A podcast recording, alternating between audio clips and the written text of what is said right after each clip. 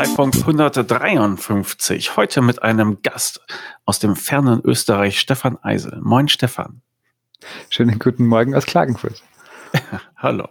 So, erzähl doch mal kurz, für wen arbeitest du und was machst du da bitte? Tatsächlich ist es so, dass ich bei der DATEV in Österreich arbeite und äh, wir in Österreich bei der DATEV ähm, haben ein bisschen andere Voraussetzungen wie in Deutschland. Wir nutzen zwar einen Großteil derselben Programme, aber haben natürlich ein anderes, ganz anderes Marktumfeld am österreichischen Markt. Das hat zwei Komponenten, einmal die Finanzverwaltung und einmal den Mitbewerb. Und bei der DATEV bin ich für das Team Kanzlei Consulting zuständig. Das heißt, meine Aufgabe ist es, Steuerberater dabei zu begleiten, mit den Werkzeugen erfolgreicher zu werden. Das klingt so, als ob du Programme schulst. Das sind einerseits Programme, das ist so der Urbasispunkt der, äh, der Tätigkeit und dann wird es halt spannend. Weil nach den Programmen kommen die Prozesse und wir wissen, beide Prozesse verbinden Menschen mit Programmen und genau da wird spannend. Und dann kommt die dritte Ebene, das sind die Menschen und da habe ich jetzt in den letzten Jahren halt meinen Fokus hinverlegt, das ist das Thema Persönlichkeitsentwicklung und Führung. Und da geht es um die Entwicklung der Fähigkeiten und Kompetenzen von Menschen. Genau, und da, darüber sind wir zusammengekommen und darüber wollten wir auch sprechen. Du sitzt da vor so einer Art Fototapete, da steht groß kanzlei-consulting.at. Also wer schon äh, parallel ein bisschen neugierig ist, der kann da schon mal hinsurfen und sich ein wenig umgucken. Ich horche immer auf bei dem Thema, weil ich mir denke, die Steuerberater sind halt fachlich tippitoppi, aber ähm, das wird halt nicht beigebracht. Und immer wenn, wenn da Angebote aufkommen, die das vielleicht nachträglich ein bisschen vermitteln oder so, dann stellen sich meine Ohren auf. Und so ging das äh, mir mit, mit deinem Angebot auch. Und jetzt hast du mit mir einen, einen kleinen Psychotest gemacht. Ich weiß nicht, ist das sinnvoll, da einzusteigen? Oder willst du erst mal erzählen, was das alles für einen Hintergrund hat mit dem Markus Grundel vielleicht? Die ja, ist eine gute Frage. Ähm, Psychotest klingt schon mal so wild, gell? Ähm, und da hast du natürlich vollkommen recht. Das ist, wenn man denn, äh, wenn man dieses Wertediagnostik Profiling macht, einmal eine ganz spezielle Herausforderung, weil man natürlich komplett aus seiner Komfortzone rausgerissen wird. Tatsächlich ist es so, dass ähm, Boris Grundl ähm, und das Leading Simple Konzept mir wahnsinnig äh, imponiert hat und ich habe mir gedacht, okay, das ist jetzt zum Thema Führung das erste Mal was mit Hand und Fuß, wie man in Österreich so schön sagt. Also was Greifbares, was, was Messbares. Und die Idee dahinter ist ganz simpel. Ähm, ja, genau, Leading Simple. Führen ist erlernbar. Und man kann basierend auf fünf Prinzipien, auf fünf Aufgaben und Hilfsmitteln äh, genau das sich aneignen, was man zum Führen und zum erfolgreichen Führen braucht. Weil Führung ist erlernbar und Führung ist ganz viel Handwerkszeug. Und genau das ist das, was mir meine, äh, meine Kunden, meistens Eigentümer oder Geschäftsführer von Steuerberatungskanzleien natürlich bestätigen. Das ist in Deutschland, glaube ich, nicht recht viel anders. Es gibt kaum Ausbildungen dazu, gerade im Rahmen der normalen Berufsausbildung. Wir sind halt Fachexperten für insbesondere Steuerrecht und Rechnungswesen und Co. Aber zum Thema Unternehmensführung und Menschenführung haben wir halt relativ wenig Know-how. Hm, okay. So, Boris Gründel, ich muss mich korrigieren. Ich kann aber erklären, wie ich darauf komme, ist, weil ich gerade mit Markus Grund von Articon zu tun hatte. Ein anderer Österreicher. Ich hoffe, das äh, ist verzeihlich. Schönen Gruß an Markus und unbekannterweise auch an Boris. Schönen Gruß okay. auch von mir an den Markus. Äh, macht immer wieder Spaß, mit dem habe ich auch gerade und zu tun gehabt. Okay. Was sind denn das für, also du hast gesagt, das sind Steuerberater, also Eigentümer oder Geschäftsführer, ja, die, die ankommen. Mit was für einer Frage im Gepäck kommen die denn an? Äh, weniger mit der Frage als mit der Tatsachenfeststellung, puh, äh, jetzt haben wir irgendwie so 30 Gleit, 40 Gleit historisch gewachsen und irgendwie ähm, Gibt es da nicht irgendwie Möglichkeiten, dass man das besser gestaltet? Da kommt so viel Technologie auf uns zu, so viel Digitalisierung, so viele Möglichkeiten. Ähm, wir sind historisch gewachsen und, und, und alle Strukturen sind ja, vage. Gibt es da nicht Werkzeug, gibt es da denn Unterstützung? Was tun wir denn da? Und fängt es dann an mit diesem Self-Assessment von dem Grundel oder? Naja, wir, es gibt verschiedene Entwicklungsstufen. Der Hintergrund ist vielleicht ganz, ganz, ganz simpel erklärt. Wir sind mittlerweile in diesem, äh, in der Dativ-Welt äh, reden wir ja zurzeit von Ökosystem und Plattform und dass da ganz viele Partner kommen.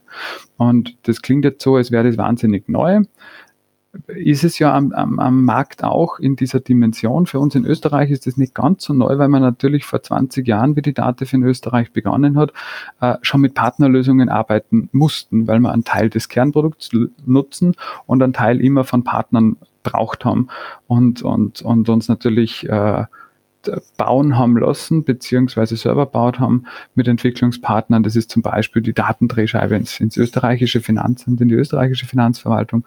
Und daher ist für uns diese Arbeit mit Partnern und diese Arbeit mit Technologie nicht neu. Und damit haben wir relativ viele Kanzleien, die das Thema 100 äh, Prozent der Kunden haben Unternehmen online im Einsatz und etwaige Werkzeuge rum, drumrum äh, schon seit einigen Jahren durchgängig bei den erfolgreichsten Kanzleien im Einsatz.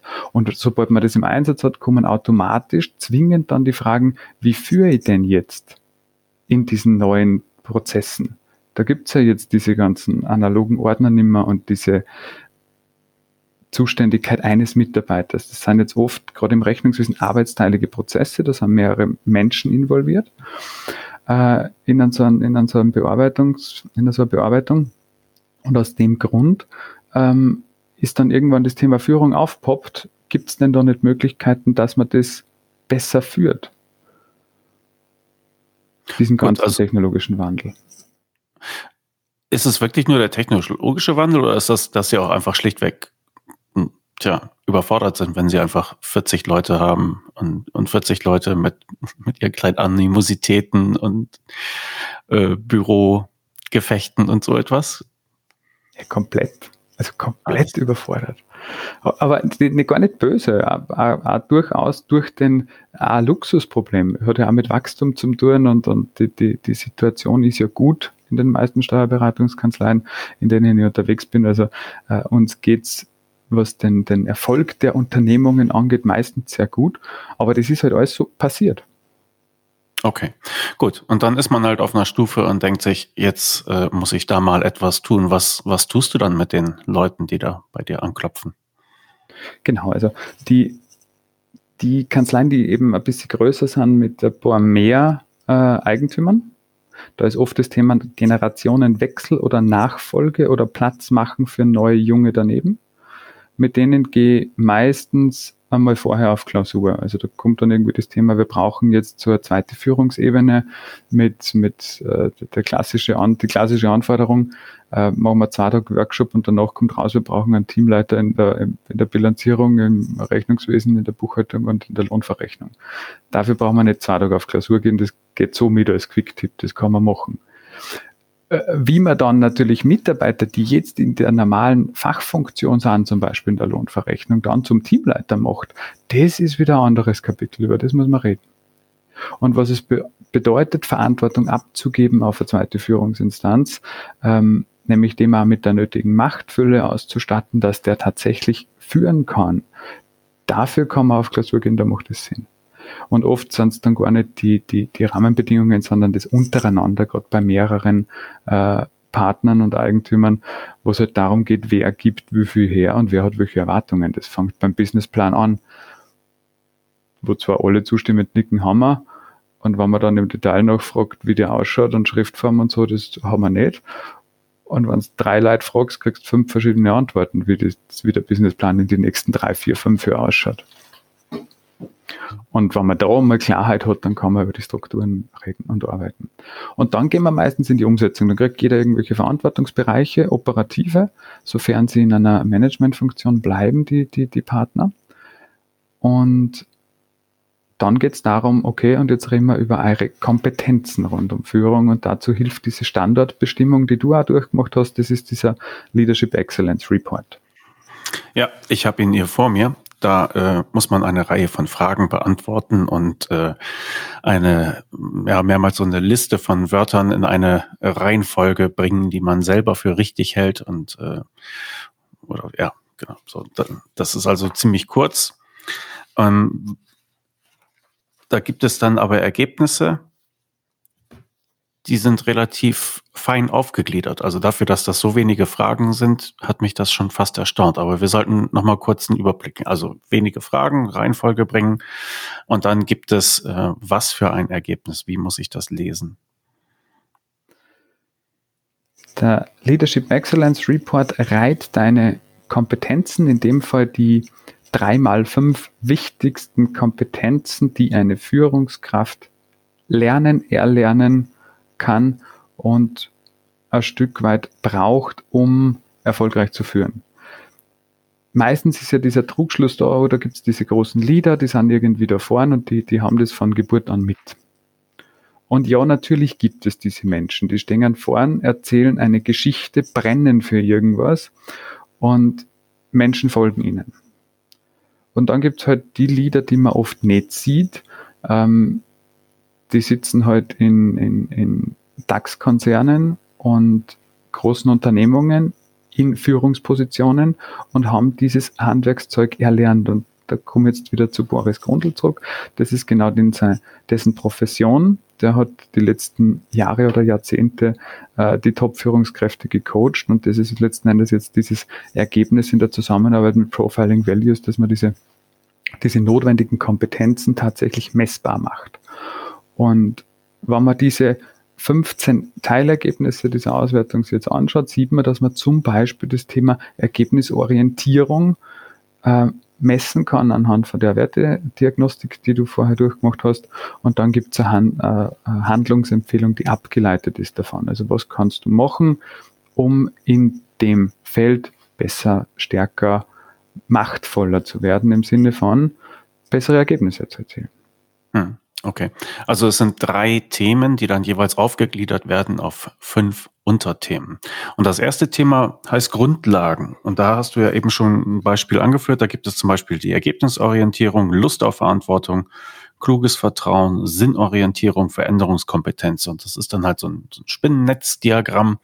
Und je weiter die Ausschläge nach außen gehen, umso stärker ausgeprägt sind dort deine, deine Fähigkeiten. Und äh, als Trost für mich muss man dann sagen, in der Mitte ist nicht der Nullpunkt, sondern der Durchschnitt.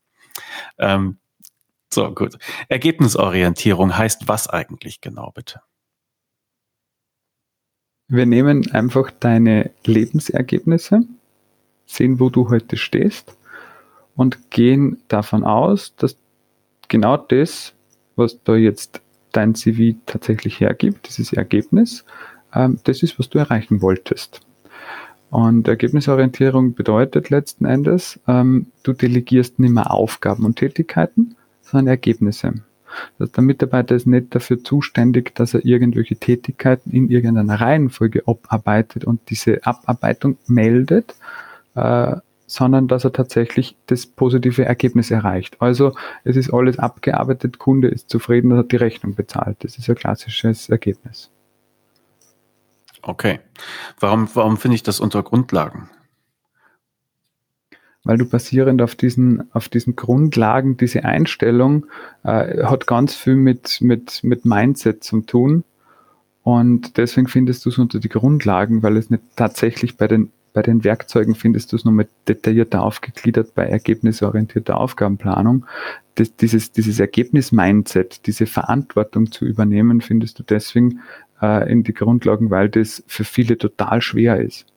Und zwar beide Seiten. Für die Mitarbeiter ist es schwierig, diese Verantwortung für Ergebnisse zu übernehmen, weil sie natürlich in der Vergangenheit oft getrillt wurden, wenn sie was nicht erfüllt haben oder ein Ergebnis nicht erreicht haben. Dann Kritik und so ist ja im deutschsprachigen Raum jetzt nicht so unbedingt positiv besetzt. Und äh, da, da war man jetzt nicht unbedingt derjenige, der sonderlich unterstützt wurde, bei dieses Ergebnis dann doch zu erreichen. Und auf der anderen Seite auch auf Führungsebene schwierig, weil natürlich Ergebnisse und Verantwortung zu delegieren bedeutet natürlich auch Vertrauen zu schenken.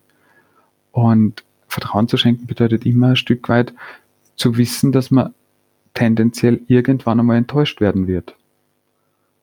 Das passiert mhm. automatisch. Ja, bei den Grundlagen gibt es einen anderen Punkt, den ich noch interessant fand. Unternehmenszweck erfüllen. Was soll ich mir denn darunter vorstellen? Das äh, hört man, wenn man so durch die, ähm, durch das Thema Persönlichkeitsentwicklung geht und so ein bisschen schaut, was zurzeit so los ist im deutschsprachigen Raum, wenn ich da an diese Great äh, Gedankentankenbühne denke und so weiter, äh, wenn ich John äh, Strelacki liest, diese große Suche nach dem, nach dem Why, zieht sie ja gerade zurzeit durch die Bestsellerlisten rund um Persönlichkeitsentwicklung. Ähm, den Menschen Sinn geben auf diesem Weg, sollte dabei helfen, die richtigen Schritte zu setzen. Das klingt jetzt so fast esoterisch. Da wird dann gern Nietzsche zitiert mit dem, äh, wenn das, wenn das Warum stark genug ist, äh, kann ich jedes Wie ertragen. Aber Fakt ist, und das ist ganz trivial, wenn ich weiß, wo die Reise hingeht, wenn ich weiß, wofür wir stehen, und was und welche Ziele wir haben, kann ich natürlich von diesem Ziel, von diesem Zweck ganz gezielte Schritte ableiten. Das heißt, die Strategie des Unternehmens, der Unternehmenszweck muss so klar formulierbar sein, dass im Grunde jede Handlung und jede Entscheidung auf diesen Zweck münzen kann und immer fragen kann, erfüllt es den Zweck oder nicht. Weil wenn es den Zweck nicht erfüllt, dann kann ich einfach sagen, ist, ist, nicht die richtige, ist nicht das richtige Angebot für mich oder muss ich die Entscheidung anders fällen. Das schafft extrem viel Klarheit. Okay. Habe ich das eigentlich falsch zitiert? Ist das nicht indirekte Führung? Ist in der indirekten Führung drinnen, ja. genau, und ist ja so ein klassisches Werkzeug äh, rund um, der, so ein kopflastiges Werkzeug. Das ist so klassisch, kann ich das, kann ich das äh, für mich logisch denkend in diese, in diese Richtung, in der wir unterwegs sind, packen oder nicht. Dieses, du, du warst wahrscheinlich bei der Sinnorientierung. Das ist so dieses, in die Grundlagen drinnen, wo es tatsächlich äh, um das geht oder um die Frage geht, wo geht die Reise hin, wie verbunden sind die Mitarbeiter mit dem Unternehmen, mit den Wurzeln, mit eben auch diesem Zweck. Wie geht das, wie, wie passt der Mensch und das Unternehmen zusammen? Mhm. Es gibt Menschen, die arbeiten gerne in Branchen, die jetzt nicht unbedingt so ich weiß jetzt gar nicht, ob man welche nennen darf in der, in der heutigen Zeit, ob das richtig oder falsch ist. Es gibt Branchen, die haben jetzt nicht unbedingt den besten Ruf. Und da gibt es Werte, die damit verbunden sind und damit kann nicht jeder leben. Die Rüstungsindustrie zum Beispiel. Muss man für sich persönlich auf Sinnebene entscheiden, okay, will ich da hin, will ich da nicht hin. Hm. Okay. Der letzte von den drei Punkten das hattest du mit, mit Praxis mehr übersetzt. Das fand ich noch griffiger. Aber hier heißt es erstmal bei Grundel direkte Führung. Was finde ich in diesem Themenhaus? Da bist du wirklich in der 1, im 1 zu 1 Setting. Das ist das, wo viele Menschen immer denken, Führung ist nur dieser Bereich der direkten Führung. Und wie wir jetzt gerade zuerst gehört haben, wir haben auf der einen Seite drei Module mit je fünf Bausteinen. Und jetzt äh, sage ich gerade direkte Führung sind nur fünf dieser 15. Warum? Weil genau diese fünf dieser 15 äh, diese direkte Interaktion beinhaltet und da geht es insbesondere um die Menschen und so die Grundthese lautet immer, Menschen fördern bedeutet fördern und fordern. Also den Menschen ein Stück weit äh, so behandeln, wie er sein könnte. Also immer also ein Stück weit so weit fordern, dass er, dass er über sich hinauswächst und ein Stück weit die beste Version seiner selbst wird. Also das ist so die Grund, äh, der Grundgedanke dahinter. Wir haben unglaubliche Potenziale, die in uns schlummern. Das hat jeder von uns. Wenn man sich da anschaut, wozu die Menschheit, wir Menschen jeweils einzeln fähig sind, dann wissen wir genau, wir lassen nur einen Bruchteil unseres Potenzials tatsächlich zu und nutzen nur einen Bruchteil dessen. Und auf dieses äh, Konzept baut eben dieses Menschenfördern auf. Und in der direkten Für, äh, Führung hast du neben dem Menschenfördern noch so Sachen wie ein stimmiges Lob oder auch konstruktive Kritik, genauso wie eben Fragen stellen. Wer in den letzten Monaten LexOffice beobachtet hat, dem dürfte aufgefallen sein, dass sich dort so einiges getan hat. Da war zum einen der Start von Lohn und Gehalt, aber auch die Verfahrensdokumentation, die automatisch integriert ist und nur vom Berater abgerufen werden kann, also die Verfahrensdokumentation zur Belegablage, die ist noch ziemlich neu. Und da sie nur von den Beratern abrufbar ist, können die Kanzleien darum herum sozusagen ein eigenes Geschäftsmodell entwickeln. Der Kundenmanager in LexOffice wurde erweitert. Er erleichtert die Kommunikation des Mandanten mit dessen Kunden. Und ganz aktuell während der Pandemie haben die Entwickler von LexOffice noch ein weiteres Modul hinzugefügt, und zwar ein Antragscenter, mit dem die Mandanten steuerliche Erleichterungen selbst beantragen können. Sie sehen, LexOffice wird weiterentwickelt. Und in der Zielgruppe der kleinen und mittleren Unternehmen gewinnt dieses Programm immer mehr an Zuspruch. Die Mandanten können damit sauber, bequem und online ihr Büro führen. Und was haben Sie als Steuerberater davon? Saubere Daten und eine reibungslose Zusammenarbeit. Und LexOffice hat ein besonderes Angebot für Steuerberater. Damit Sie LexOffice in Ihre Abläufe integrieren, das Programm voll ausschöpfen können und Ihren Mandanten gut erklären, gibt es ein gratis Starterpaket für Kanzleien. Eigene LexOffice Kanzleibetreuer kommen zu Ihnen in die Kanzlei und machen ein Onboarding mit Ihnen. Die Kanzleibetreuer legen mit Ihnen Ziele und Termine für diese Einführung fest. Sie schulen Ihre Mitarbeiter und Sie betreuen sie beim Onboarding der ersten Mandanten. Dieses Starterpaket im Wert von 159 Euro können Sie gratis erhalten, wenn Sie sich hier registrieren. Lassen Sie sich die Software erklären. Lassen Sie sich zeigen, wie man sie in Ihre Kanzleiabläufe integrieren kann und für welche Ihrer Mandanten diese Software tatsächlich am besten geeignet ist. Sie bekommen Ihre Mitarbeiter geschult und Sie bekommen Unterstützung beim Onboarding der ersten Mandanten. Und nicht zuletzt zeigen Ihnen die Kanzleibetreuer auch die Steuerberatersuche in LexOffice. Lassen Sie sich dort listen und einfacher finden von Mandanten, die auf eine digitale Zusammenarbeit Wert legen. Die nötigen Links finden Sie natürlich hier direkt in den Show Notes oder gehen Sie einfach auf lexoffice.de-steuerberater. LexOffice ist ein tolles Tool für kleine und mittlere Unternehmen. Aber die Entwickler von LexOffice bedenken auch stets die Berater mit sei es bei der Verfahrensdokumentation, die nur halt die Kanzleien abrufen können, automatisiert und stets aktuell, oder sei es auch bei den Konditionen. Denn die besten Konditionen erhalten die Endkunden, wenn sie von ihrem Steuerberater oder ihrer Steuerberaterin über den Steuerberaterzugang eingeladen werden. Diese Kunden zahlen nur 50 Prozent im ersten Jahr und diesen Vorzugspreis gibt es halt nur, wenn der Berater oder die Beraterin diesen Vorteil weitergibt.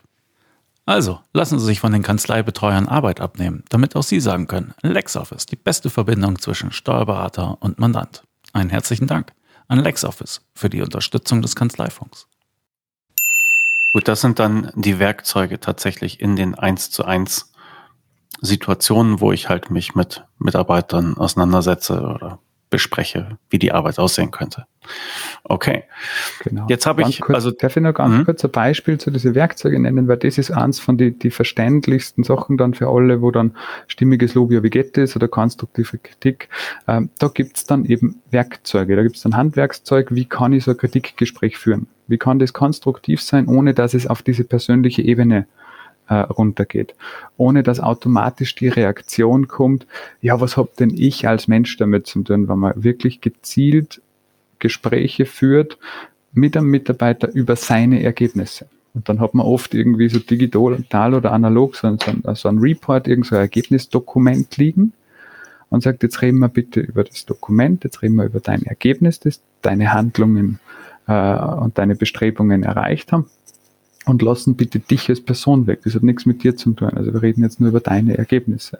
Und zwar so, äh, da kommen dann natürlich die Fragen wieder, wie siehst das denn du? Wie schätzt das denn du ein? Bist du mit, den, mit, dem, mit, dem, mit dem Grad der Zielerreichung zufrieden? Was hätte man denn anders oder besser machen können? Und da sagen dann viele, aha, das ist ja ein Werkzeug. Das kann man ja machen. Da kann man sich ja ein Skript schreiben für so ein Gespräch. Das kann man ja lernen. Und das sind dann, das sind dann diese dankbaren Aha-Effekte, wo die meisten sagen, aha, mit sowas habe ich mich ja noch nie befasst. Hm. Okay. Wenn ich allerdings bei 100 Prozent bin bei diesen äh, konstruktiv äh, kritisieren, dann würde ich das wahrscheinlich nicht äh, auswählen. Dann würde ich mir wahrscheinlich ein anderes Feld suchen. Ne? Aber so ist das halt mit diesen Diagrammen. Es zeigen halt an, wie, wie, wie gut du wahrscheinlich bist auf bestimmten Gebieten und dann kannst du halt äh, herauspicken, woran du da arbeiten willst. Jetzt habe ich hier also drei Spinnendiagramme. Wie soll ich denn da rauspicken, woran ich arbeiten sollte? Weil da hattest du auch äh, Empfehlungen mir vorab schon mal gegeben. Und die würde ich nochmal gerne hier quasi auf Band haben. Genau, also du schaust dir, du schaust dir deine, deine Ergebnisse äh, im Detail an. Es ist auf der einen Seite sehr wichtig, sie mit diesen Begrifflichkeiten auseinanderzusetzen, weil viele davon sind ja äh, im Regelfall neu, die sind sehr präzise und sehr genau. Also da muss man sich genau anschauen, wofür jetzt eben Ergebnisorientierung steht. Und dann gibt es tatsächlich eine, eine Ableitung für jedes Handlungsfeld, eine Empfehlung, was klug für die ist. Und du hast dann auf der folgenden Seite auch diese prozentuelle Graderreichung nochmal in einer übersichtlichen Tabelle gelistet, also wie viel Prozent hast du in den jeweiligen Bereichen erreicht. Und hm, da gilt so fürs erste Jahr meine Empfehlung, man, man holt sie drei raus, die am unteren Teil der Skala ist und schaut einmal da rein. Und am besten ist, man gleicht es mit dem ab, wo man als Unternehmer steht. Die, und als Unternehmer bedeutet tatsächlich als Unternehmer. Für Steuerberater ist das immer eine ganz schwierige Unterscheidung. Ähm, ich sage immer, wir lassen jetzt einmal den Steuerberaterhut weg und setzen den Hut des Geschäftsführers auf. Das führt dann oft schon zu Verwirrungen und wenn ich dann sage, und jetzt hätte ich gerne die Perspektive des Eigentümers, dann äh, ist mit diesen drei Rollen das sowieso schon äh, ziemlich erledigt. Dann reden wir mal eine Zeit lang über diese Rollenverteilung. Aber tatsächlich ist es so, ähm, ich bin als Unternehmer mit fünf Mitarbeitern, stehe vor anderen Herausforderungen wie äh, ein Geschäftsführer mit mehreren Partnern mit, mit, mit 40 Mitarbeitern. Und je nachdem, wo wo ich unternehmerisch stehe, gibt es Schwerpunkte, die ich setzen muss. Systeme schaffen ist bei 40 Mitarbeitern dringender not, notwendig als bei 5. Systeme schaffen ist grundsätzlich eine sehr gute Empfehlung, aber wie gesagt, bei 40 ist wirklich schon ganz, ganz wichtig, wenn ich da an der, an der, äh, bei den Kompetenzen Defizite habe, dass ich mir da wirklich einen Fokus drauf lege. Da musst du aber kurz erklären, was heißt Systeme schaffen? Systeme bedeutet, ähm, jeder kennt so das Thema Qualitätssicherung und Qualitätsmanagement rund um Kanzleihandbuch. Und ein System zu bauen bedeutet, die Abläufe und Ergebnisse in der Kanzlei so zu steuern und so zu skripten, dass die Mitarbeiter genau wissen, welche Ergebnisse sie erreichen müssen oder sollen und wie sie dorthin kommen. Und die Mitarbeiter erreichen diese Ergebnisse von selbst und reporten auch die fehlenden Prozent auf ihr Zielgraderreichung und sagen, ich habe da Probleme und wie komme ich da hin und ich liege jetzt bei 80 Prozent und nicht bei 100. Und damit habe ich ein System gebaut, wo das ganze Unternehmen an sich von alleine läuft und ich selbst rauskomme. Weil das System, im Grunde ist es für, für die Zahlen, äh, für die Zahlenaffinen nichts anderes, wie das, dass man wirklich einen Businessplan schreibt, den auf Abteilungen und auf Mitarbeiter runterbricht und dann habe ich halt relativ klare Zielvorgaben. Muss ich halt wissen, wo die Reise hingeht. Und dass die Leute auch tatsächlich sagen, hm, äh, ich bin tatsächlich bei 80 Prozent und nicht bei 100, wie eigentlich erwartet, darauf kann ich mich dann verlassen oder lerne ich das hier in den anderen Lektionen? Da gibt es dann nur sowas wie dieses, diese positive Kontrolle. Das ist ja so ein schönes Werkzeug, was helfen kann. Ähm, da geht es eben darum, dass man versucht, das, Positiv, äh, das Positive zu erreichen. Gerne auch in dem Wissen, dass man das nicht immer zu 100 Prozent schafft. Aber genau das, dass man dann versucht, Lösungen zu finden, äh, um das Ergebnis trotzdem zu erreichen, weil man hat es ja vorgenommen ist genau der Hintergrund, äh, mit Mitarbeitern das gemeinsam zu erarbeiten. Da dann nachher drauf zu hauen und sagen, du hast nur 80 Prozent, das ist schlecht, das bringt jetzt natürlich das ganze Konstrukt äh, zum Zusammenbruch, logischerweise. Ja. Na, also ich denke halt, es fällt nicht immer leicht äh, zuzugeben, dass man, was ich nur bei 70, 80 Prozent gelandet ist, ja. Und, und wenn du mich als Mitarbeiter hast, ja, Herr Beckmann läuft, ja, ja, mm, mm, ja. aber bitte nicht genauer nachfragen. Also, ja, das, ja, ich, ich, weiß, es ist, es, ist, es ist ja im echten Leben draußen in den Kanzleien ja auch nicht anders. Die, und das ist ja die Ist-Situation oft, oder? Die, der Chef kommt rein, oft der einzige Vertriebler ist halt irgendeiner von den, von den Geschäftsführern oder der einzige Eigentümer, der da ist, der halt irgendwie Neikunden aufreißt. Und die ersten paar Kunden ist das immer super und alle jubeln, wenn der heimkommt mit einem neuen Mandat. Und irgendwann ist einmal eine gewisse Sättigung da. Und dann kommt der mit einem neuen großen Mandat, haben, freut sich total und kommt in die Kanzlei und sagt, ja, und jetzt habe ich und so und so Umsatz und groß und so und so viele Dienstnehmer werden abgerechnet. Und dann ist die Ernüchterung groß, weil dann knallen keine Sektkorken mehr, dann ist mehr so das, ah, so viel, jetzt haben wir keine Zeit. Da haben wir aber keine, keine Kapazitäten. Na, das geht aber nicht. Und wer, wer soll denn das abarbeiten? Und da hilft es, wenn das Gesamtkonstrukt einfach ein bisschen geplanter ist und wir wissen, wo unsere Kapazitäten und Stärken liegen. Und da kann ich tatsächlich dann mit Systemen arbeiten, die funktionieren. Eine Kanzlei hat es für mich definitiv geschafft. Die haben ihre, ihre operativen ähm, Kräfte im Rechnungswesen durchgeplant und haben eine Auslastung, eine kapazitative Auslastung von 60 Prozent ihrer Anwesenheitszeit geplant.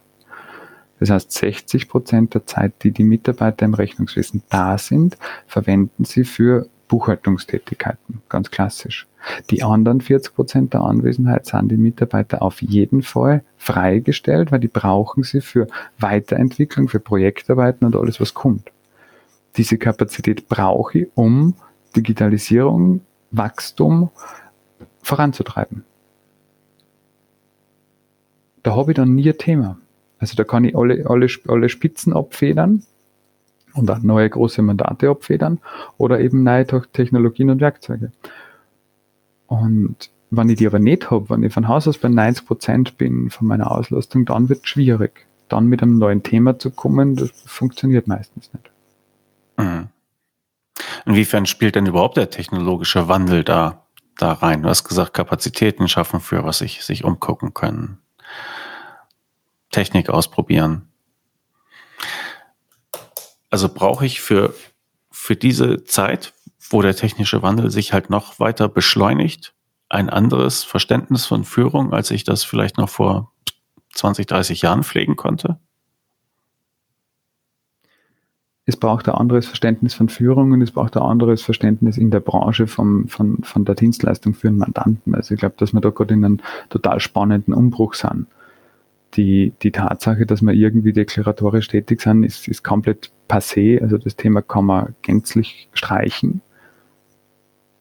Wenn man das gänzlich streichen kann, dann bedeutet das aber auch, dass man von den Umsatzbrocken in der, in der Bilanz den Großteil rausstreichen kann, weil wenn ich sage, Jahresabschlusstätigkeiten brauche ich nicht mehr, ersatzlos streichen und, und deklaratorische Tätigkeit wie, wie, wie Buchhaltung zum UVA-Termin mit Abgabe beim Finanzamt brauche ich nicht, sechs Wochen später kann ich ersatzlos streichen, dann bleibt nicht mehr viel. Also das ist tatsächlich so, dass das äh, jetzt ein düsteres Bild für den Berufsstand ist, soll es auf keinen Fall sein. Es ist Goldgräberstimmung da draußen, das ist das Coole dran. Ich kann halt mit dem, was die, die, die Werkzeuge hergeben und mit dem, mit dieser machtvollen Position als Steuerberater so viel bewegen, ist unglaublich. Für uns ist das Thema CFO as a Service unser Baseline, unser Standard. Wir sagen immer, wir holen uns die Selbstbucher, heißt es äh, in Österreich, ich glaube im deutschen Markt auch, die Mandanten, die früher so groß waren, dass sie bei sich im Unternehmen einen Buchhalter oder zwei anstellen mussten, wo wir als Steuerberater gesagt haben, nee, können wir nicht, macht euch das bitte selber. Wir machen gerne den Abschluss, aber die, die laufende Tätigkeit müsst ihr selber machen, ihr seid da zu groß. Genau diese Mandate holen wir jetzt zurück in die in die Kanzleien und sagen, was, machen wir. Der Unternehmer zahlt sonst zwei, also ein bis zwei Vollzeitarbeitskräfte in der Buchhaltung und wir in der Kanzlei holen uns diese, diese Mandate und sagen, mit jedem Buchhalter hast du ein Qualitätsthema, wenn der ausfällt, wenn der krank ist, wenn der auf Urlaub ist, wie sollst du, wie sollst du Redundanz sicherstellen? Geht gar nicht. Es wird immer komplexer, wird immer schneller. Du kriegst es von uns qualitätsgesichert, Vier-Augen-Prinzip und in einem, auf einem Niveau, was du vor Ort bei dir nie erreichen kannst. Und wieso geht das? Weil es die Technologie machbar macht. Wir haben genau das Thema, dass wir verpflichtet sind natürlich als Steuerberater, dass wir die automatisierten Datenströme zwischen den Systemen, also ERP-Systeme und, und und Kanzlei sicherstellen. Dafür gibt es total coole Tools, wie täglich Daten fließen lassen kann zwischen Bank, ERP-System und Kanzleirechnungswesen. Dazwischen schreibt man dann nur die Plattform im, im, im Bereich Unternehmen online natürlich nur, wo man sagt, okay, Eingangsrechnungen müssen halt über die Cloud. Da gibt es irgendein cooles Zulieferwerkzeug äh, zur, zur Freigabe und dann sind die Daten tatsächlich tagaktuell in der Kanzlei vorhanden. Jetzt lege ich nur Qualitätssicherung drauf und habe dann zwei Mitarbeiter mindestens in der Kanzlei, die dieses Mandat bedienen können. Und dann wird dort täglich oder mindestens einmal die Woche gebucht. Und dann läuft die gesamte Abwicklung über die Kanzlei. Inklusive Zahlungsmanagement, inklusive Zahlungsvorschläge. Teilweise wird sogar von der Kanzlei bezahlt. Und vor allem das Mahnwesen, das ist ein ganz spannendes Thema über automatisierte Lösungen wie die Debitor Cloud geht es einfach, äh, geht es einfach in einer, in Kollaboration, die unfassbar ist und Mehrwert stiftet. Auf Kundenseite, weil er eine Qualität kriegt, der Klient oder Mandant, wie er das noch nie vorher erlebt hat und sich gleichzeitig Kosten spart, weil im Regelfall der Steuerberater doch nochmal einen Ticken günstiger ist, wie wenn er zwei Buchhalter anstellt. Gleichzeitig fließt aber natürlich ein riesen Umsatzbrocken in die Kanzlei, weil das sind oft Mandate, da fangen wir bei 3000 Euro im Monat nur für die Dienstleistung Rechnungswesen an. Da gibt es Mandate, die zahlen 5, äh, 5 oder 7000 Euro im Monat nur für die Dienstleistung Rechnungswesen. Bei so einem Produkt wie dem beschriebenen brauche ich nachher keinen Jahresabschluss mehr machen. Weil nachdem jedes Monat in Echtzeit auf diesen Daten, mit diesen Daten des Unternehmens gesteuert wird, ist der ja unterjährig abschlussreif. Das heißt, der Jahresabschluss ist ein Knopfdruck. Quasi. So. Und dass die UVA irgendwann dann sechs Wochen später fertig ist, ist auch klar. Und das ist halt die Zukunft des Berufsstandes. Da geht's hin. Und da brauche ich halt ganz andere Werkzeuge und einen ganz anderen Zugang. Ich brauche andere Systeme, ich brauche andere Mitarbeiter und wie gesagt, das Wichtigste ist dieses, dieses Mindset zu wissen, äh, mit dem, mit dem Deklarieren von irgendwas äh, werden wir irgendwann kein, kein Geld mehr verdienen. Das sind junge Technologie-Startups, die sagen, UVA zum Nulltarif gibt's bei uns. Diese schönen Selbstbucher-Cloud-Plattformen haben wir ja genug mittlerweile. Und die Finanzverwaltungen sind der zweite große, große Hebel. Das, was man in Italien gesehen hat, das ist Corona-bedingt jetzt ein bisschen untergegangen, ähm, ist ja ein Probelauf für die europäische Vorgabe. Was genau ist da passiert? Ich habe auf Corona geguckt. 2019 hat die Finanzverwaltung so. in Italien das live geschalten, dass alle Ausgangsrechnungen über das Portal der Finanzverwaltung gehen dürfen müssen. Und genau das, wenn das passiert und die, die, die Ergebnisse oder die Zahlen sagen, das wird total spannend, dann wird das in alle anderen äh, Länder kommen. Gibt es da schon Zwischenergebnisse? Die, also funktioniert das oder sind die alle am Fluchen? Naja, die Finanzverwaltung ist ziemlich happy und detaillierte Ergebnisse, da warte ich selber gerade auf den, auf den Bericht. Hm, okay. Tja, also von Führung sind wir jetzt doch gekommen auf die digitale Transformation. Kann die denn auch das Problem lösen, dass die Leute einfach keine Mitarbeiter finden? Weil das ist ja zumindest in Deutschland so. Ja, also Markt ist leergefegt. Wenn du Steuerfachangestellter bist, kannst du dir die Jobs aussuchen. Hm. Fachkräftemangel ist das Stichwort oder das Klagen im Moll und sagen, wir haben Fachkräftemangel, wir finden keine Leute ich habe jetzt äh, explizit nochmal noch mal nachgefragt und, und, und gestern drei Kunden von mir interviewt zu dem Thema, weil meine These lautet ja, wir haben keinen Fachkräftemangel. Das hat einen ganz einen trivialen Hintergrund. Für die soeben beschriebene Tätigkeit brauche ich ein anderes Profil oft an Mitarbeitern. Die erfüllen dann andere Tätigkeiten.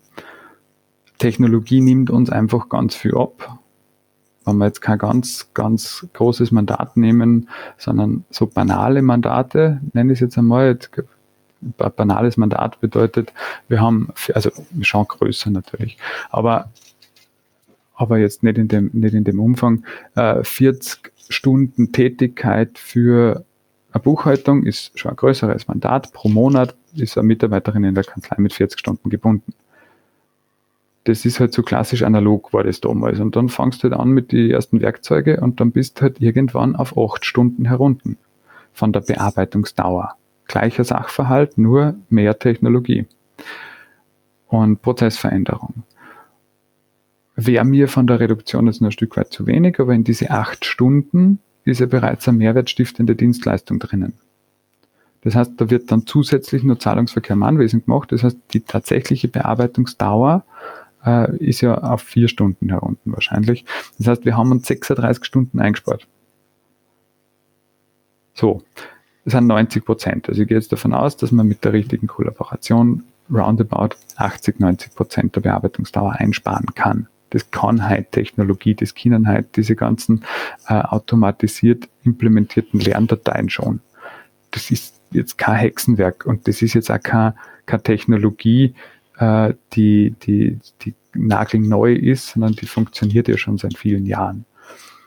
Dass mit KI-Unterstützung das immer besser wird und immer mehr wird und OCR-Erkennung und was weiß ich, was da oben drauf kommt, nur ja klar.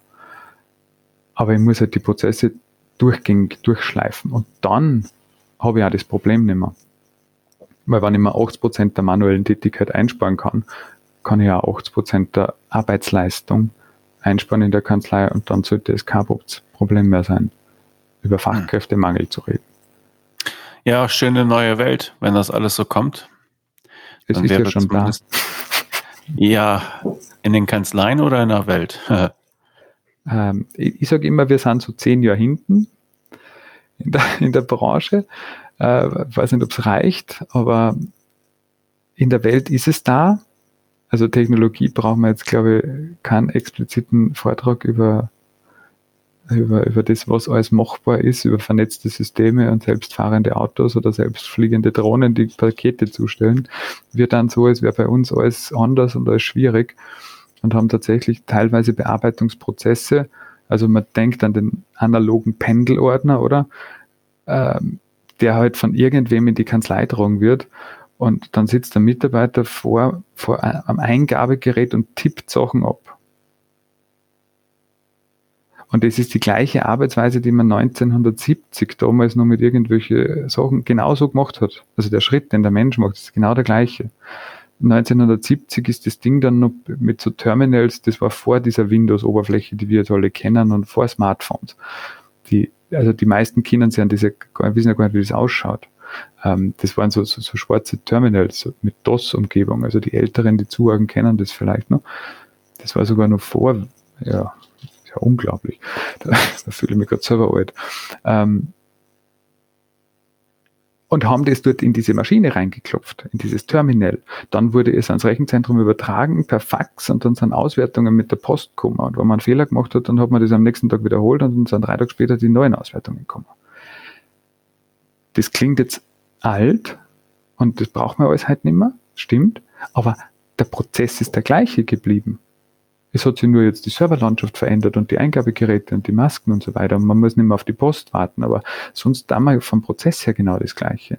Und während alle anderen Branchen die Systeme miteinander sprechen haben lassen. Also wenn ich jetzt am Smartphone mit, mit bei einem Autohaus über den Konfigurator Auto bestelle, dann werden in 18 Zulieferfirmen automatisch irgendwelche Bestellvorgänge ausgelöst. Also da sind wir, da sind wir technologisch nach wie vor in die 70er, was den Bearbeitungsprozess angeht. Also ja, da wird sich viel ändern. Hm. Und ist es jetzt in der Branche schon live? Ja, es ist jetzt in der Branche schon, schon live, weil man das halt bei den erfolgreichen Kanzleien sieht. Und das sind halt die Kanzleien, die jetzt da sagen, okay, wir würden uns gerne, und jetzt wieder die Schleife zurück, äh, wir würden uns schon freuen, wenn wir mehr Mitarbeiter hätten. Natürlich suchen wir händeringend dauernd. Aber wir stellen halt auch jedes Monat ein, zwei Mitarbeiter ein und wir wachsen halt auch jedes Jahr 20 Prozent äh, oder mehr. Also das ist ein Luxusproblem. Da kann man jetzt nicht von Fachkräftemangel reden. Das sind durchaus auch Kanzleien, die in den letzten Jahren äh, keinen Abgang gehabt haben. Klammer auf, bis auf jene, die freiwillig gegangen sind, diese wenigen, die halt mit diesem ganzen neumodernen digitalen Zeug äh, nichts anfangen konnten. Und da hat man auch Geschäftsführer, äh, die, die von einer großen Kanzlei eins mitgeben, ein Learning mitgeben, der hat gesagt, es ist wichtig, auch Menschen gehen zu lassen. Aber wenn sie schon lange gedient sind im Unternehmen und schon lange da waren und wenn man eine gewisse Verbindung hat zu denen, aber manchmal passt es einfach nicht mehr. Und da schadet es nicht, diese Menschen gehen zu lassen. Hm. Okay. Also du bist da sehr optimistisch, was die Arbeitserleichterung durch Digitalisierung angeht, nehme ich da raus. Absolut. Belegen auch die Zahlen. Also das ist genau das Schöne dran. Da braucht man sich nur diese Bearbeitungsdauer anschauen, das ist ja belegt durch Satz pro Stunde und so weiter. Das haben wir seit 2014 am Messen in, in der österreichischen Kanzleien. Das ist enorm vom Potenzial. Ja, dann beschreib mir doch mal noch ein bisschen die Goldgräberstimmung, von der du eben geredet hast. Zumindest die, die du dort äh, erleben kannst. Die, sobald wir anfangen, die Menschen einzuladen in den Kanzleien, dass wir ein Stück weit von dem, was wir wissen und können, einsetzen, um, jetzt haben wir wieder bei der Sinnorientierung so ein bisschen, ein Stück weit einen Beitrag zu leisten, äh, sind plötzlich Sachen möglich, die man sich vorher nicht vorstellen hat. China. Wir haben gestern ein Coaching-Gespräch gehabt mit einem Kunden. Das haben wir vor einem Jahr sehr eng in die, die Zusammenarbeit gegangen. Und er sagt, es ist unglaublich, was da machbar ist. Jetzt holen wir uns Mitarbeiter, die dann im Bereich, in dem Fall jetzt Social Benefits, da haben wir eine Kooperation mit einem Anbieter, mit Aidenred. Und jetzt geht die Kanzlei her und er lernt Beratung im Sinne von Social Benefits. Was gibt's da alles von so Essensgutscheinen und, und, und Fortbildungsunterstützungen bis hin zu, zu, zu Unterstützung im, von, von Kinderbetreuungsstätten und sowas. Wir haben Kanzleien, die haben äh, äh Betriebskindergärten oder unterstützen solche in Kooperation mit anderen Unternehmen. Also alles das, was halt die Großen weltweit machen im Kampf um, um, um die besten Köpfe. Und jetzt haben wir das in dieser Kanzlei eben live geschalten und jetzt fangen plötzlich an, die Menschen zu spüren, was das heißt. Also Mehrwert zu stiften, einmal zuerst für die Mitarbeiter in der Kanzlei und dann für den ersten Klienten. Und mittlerweile sind wir halt über den ersten Klienten hinaus und dann passiert Folgendes. Das, was wir jetzt ein bisschen mit, mit einem ganz simplen Thema angestoßen haben, wird plötzlich jetzt über hunderte, hunderte Klienten angeboten. Und wenn hunderte Klienten jetzt dann plötzlich darüber nachdenken, ob sie mit Social Benefits das Thema was wir jetzt haben, Covid und Gehalt und so ist ein schwieriges Thema. Jetzt über Gehaltsverhandlungen reden ist ja, ist ja, ja schwierig. Wenn man sich aber ausrechnet, was man über Social Benefits machen kann, was netto für einen Dienstnehmer äh, wieder spannend ist und für einen Dienstgeber extrem günstig verhältnismäßig, dann hat man plötzlich einen Anker und und kommt ins Gespräch und dann hat man einen Hebel und wenn dann das Wirkung zeigen beginnt, dann sind damit nicht davon nicht nur nicht nur, nicht nur 40 Mitarbeiter in einer Kanzlei betroffen, sondern dann sind wir plötzlich bei hunderten Klienten und bei tausenden Familien, auf die das Einfluss hat, was wir da beraten. Und wofür und das wir stehen. Dem Steuerberater wie? Der, der, Steuerberater unterstützt die Kanzleien dabei, das Thema Social Benefits äh, bei, seinen, äh, bei seinen Mitarbeitern und bei dem Thema HR ähm, umzusetzen, weil meistens betreuen mittelständische, mittelständische Steuerberater mittelständische Unternehmer. Und genauso wie in der Steuerberatung haben auch die durchschnittlichen Mittelständler keine HR-Abteilungen und keine Marketing-Abteilungen und keine Technologie-Trendscout-Abteilungen. Und genau da helfen wir an der Stelle und sagen, wir haben doch den Kontakt schon, wir haben die Vertrauensbasis schon und wir haben die Erfahrung gemacht. Und wenn es für wen passt, dann ist es so. Mittlerweile beraten unsere Kanzleien Unternehmen rund um Zeiterfassungssysteme, weil die Lohnverrechnung haben wir ja sowieso schon. Und jetzt muss man sich halt die Kompetenz aneignen, dass man diese, diese Zuliefersysteme dazu kennenlernt und dann kann man die ja consulten, weil der Unternehmer hat sicher keine Ahnung dazu. In der Kanzlei habe ich aber natürlich durch die Breite nachdem ich ja nicht ein Zeiterfassungssystem habe bei meinen Klienten, sondern sowieso schon viele, kenne ich ja dann im Regelfall die Software schon und die Schnittstelle und kann da schon helfen. Und so gilt das halt immer. Also wir sind da ein Stück weit, ein Stück weit ähm, Dienstleister in vielen Branchen, in vielen Bereichen und vieles geht natürlich dann so aus dem klassischen äh, Steuerberatungsgeschäftsfeld äh, raus. Da muss man sich dann überlegen, Gibt es Unternehmensberater dazu? Braucht man einen, einen Gewerbeschein? Ja, nein. Aber das sind so, so rechtliche Themenstellungen, das, das, damit wollen wir uns, glaube ich, jetzt nicht aufhalten. Ich habe gestern in einem, gestern in einem ähm, Gestern hat meine Steuerberaterin gesagt, stimmt, Holding, ebenso Richtung Vermögensberatung oder sowas, hat sie gesagt, Holding, die, die, der Begriff kommt in der Ausbildung, glaube ich, äh, einmal vor, hat sie gesagt. Aber so tatsächlich vermögensoptimierende Konstrukte oder so werden in der klassischen Ausbildung gar nicht gelehrt. Also was man halt schaffen muss, ist diese schönen neuen Sachen halt mit eigenen Services und Leistungen zu verknüpfen. Dann, dann wird ein Schuh draus. Und dann kann sich sehr viel, sehr viel ändern in der Kanzlei. Und Grundlage dafür ist halt, dass man die Zeit dafür hat. Grundsätzlich sind es drei große Voraussetzungen, die, die erforderlich sind. Das eine ist eben dieses Verständnis, dass diese Veränderung kommen wird. Das ist ganz klassisch das Mindset. Das ist die erste und wichtigste Voraussetzung. Wenn das einmal geschaffen ist und allen klar ist, dass da was passiert da draußen und dass das sie nicht aufhalten lässt.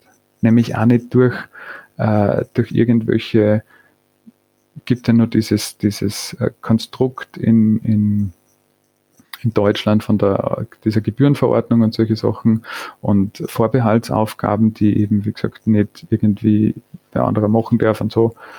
Ähm, von dem muss man sich lösen, dass dieser Berufsstand in Zukunft geschützt bleiben wird. Davon muss man sich einfach geistig verabschieden, so ein Stück weit. Nein, es wird der Staat nicht auf uns aufpassen und die Hand schützend drüber halten. Während links und rechts die autonomen, äh, die autonomen Gewerke rund um uns passieren. Also das wird es nicht geben. Das ist jetzt eh schon viel zu lange so. Und wenn man das einmal verstanden hat, dann muss man für sich halt die Frage stellen, was heißt das für mich konkret? Und dafür gilt es als erstes einmal eben diese Kapazitäten zu schaffen und zu sagen, okay, viel meiner eigenen Zeit kann ich denn bestmöglich tauschen? Was von den Tätigkeiten, die ich heute tue, so wie oft bei den bei die, bei die kleinen äh, Kanzleien, kleineren Kanzleien, so mit, so mit fünf, sechs Leid und, und da aufwärts, da geht es dann einmal darum, sich selbst frei zu machen, weil man ja als, als als einziger für Unternehmensführung und Digitalisierung und Projekte und auch nur den fachlichen Teil natürlich zuständig ist. Und da halt zu schauen, ob man nicht einen Teil dieser Fachkompetenz äh, zukauft, indem man einfach schaut, ob man, ob man wen findet, den man halt äh, für 20 Stunden oder so einmal einstellt, der eine fachliche Tätigkeit abnimmt. Weil Führungsaufgabe oder Technologieaufgabe zukaufen wird schwierig, Technologie kann man zukaufen, also einen Mitarbeiter zukaufen, der projektorientiert sich mit neuen Technologien befasst, ist eine clevere Idee. Ähm, den CDO, den Chief Digital Officer, haben wir jetzt schon das eine oder andere Mal in Kanzleien, die wirklich nur mit dem betraut sind. Diese Prozesse zu begleiten und alle Mitarbeiter bei der Hand zu nehmen und diese, diese Prozesse zu schulen. Aber wenn man das, wie gesagt, wenn man diese Kapazitäten einmal geschaffen hat, dann geht es eigentlich nur mehr darum loszulegen. Also vorzubereiten und zu tun. Da gibt es weder ein richtig und ein falsch. Es ist egal, wo ich hingreife und wo ich anfange. Was natürlich clever ist, bei den, bei den Stellschrauben anzufangen, die größere Hebeln haben. Also wer heute noch nicht alle Banken automatisiert einliest, der sollte mit dem anfangen, weil das ist ein Riesenboost wer heute noch, noch, noch Belege analog verarbeitet, sollte das bitte ändern. Also ist, da gibt es einfach mit dem Thema OCR Skaleneffekte, die spannend sind. Also da gibt es eine Reihenfolge an, an, an Wirkungen und an Hebeln, die man halt bestmöglich nutzen kann. Hm. Okay. Und damit wären wir dann wieder beim Thema Führung. Sich also Zeit freischlagen, ja, nicht mehr der oberste Facharbeiter sein mit dem größten Stapel. Okay wenn man sich interessiert für deinen Ansatz äh, zum äh, Leadership Excellence Report und so etwas, du bist ansprechbar für so etwas. Wie kann man einen Kontakt aufnehmen zu dir? Tatsächlich, du hast das ja eingangs schon gesagt, unter kanzlei-consulting.at findet man meine Angebote. Wir werden bestimmt äh, das irgendwie unter die Show Notes packen, wie man so schön sagt, oder? Äh, die diejenigen, für die das jetzt nur ein bisschen zu abstrakt war, äh, natürlich kann man das Produkt direkt buchen, aber die für diejenigen, die das zu abstrakt war, die da nochmal nachhaken wollen, man kann über die Website auch ein Strategiegespräch mit mir vereinbaren, ein kostenloses Erstgespräch einmal für 45 Minuten, um da mal abzuklären, wo die Reise hingeht und ob das Spaß macht, äh, ob das Sinn ergibt und irgendwelche offenen Fragen klären rund um dieses Angebot. Und das ist so unser Standard-Einfallstor. Hm. Okay. Wenn man sich für den Boris Grundl interessiert, was würdest du denn empfehlen? Website, Buch, YouTube? Was ich immer empfehlen kann, ist das, äh, das Buch Leading Simple. Können wir sicher auch den, den äh, Link auf den Klar. Webshop online stellen. YouTube natürlich, also YouTube und Vorträge. Ich habe es auch schon mal kurz gesagt, also alles, was da rund um Creator oder Gedankentanken entstanden ist in den letzten Jahren, ist, ist, ist fantastisch. Da kann man sich einfach Inspiration holen rund um das Thema Unternehmertum und Persönlichkeitsentwicklung. Aber das wären so meine Empfehlungen in die Richtung. Okay. Fein. Stefan, vielen Dank für, für die Einblicke in Kanzlei Consulting AT und äh, das Leading Simple Prinzip. Ich bin gespannt, welche, welche Ergebnisse du da noch äh, zeitigen wirst mit Kanzleien. Von daher, wenn du da mal ein Update geben willst oder eine schöne Geschichte äh, hast, dann sag mal Bescheid, dann machen wir da, legen wir nach. Sehr gerne, auf das komme ich sicher sehr gerne zurück. Ich habe noch ein paar Sachen vor, ein paar Sachen sind noch in der, in der Pipeline, da wird heuer und nächstes Jahr sicher noch einiges passieren. Danke, danke. Aber dann erstmal danke für heute und äh, auf bald. Auf bald, danke dir.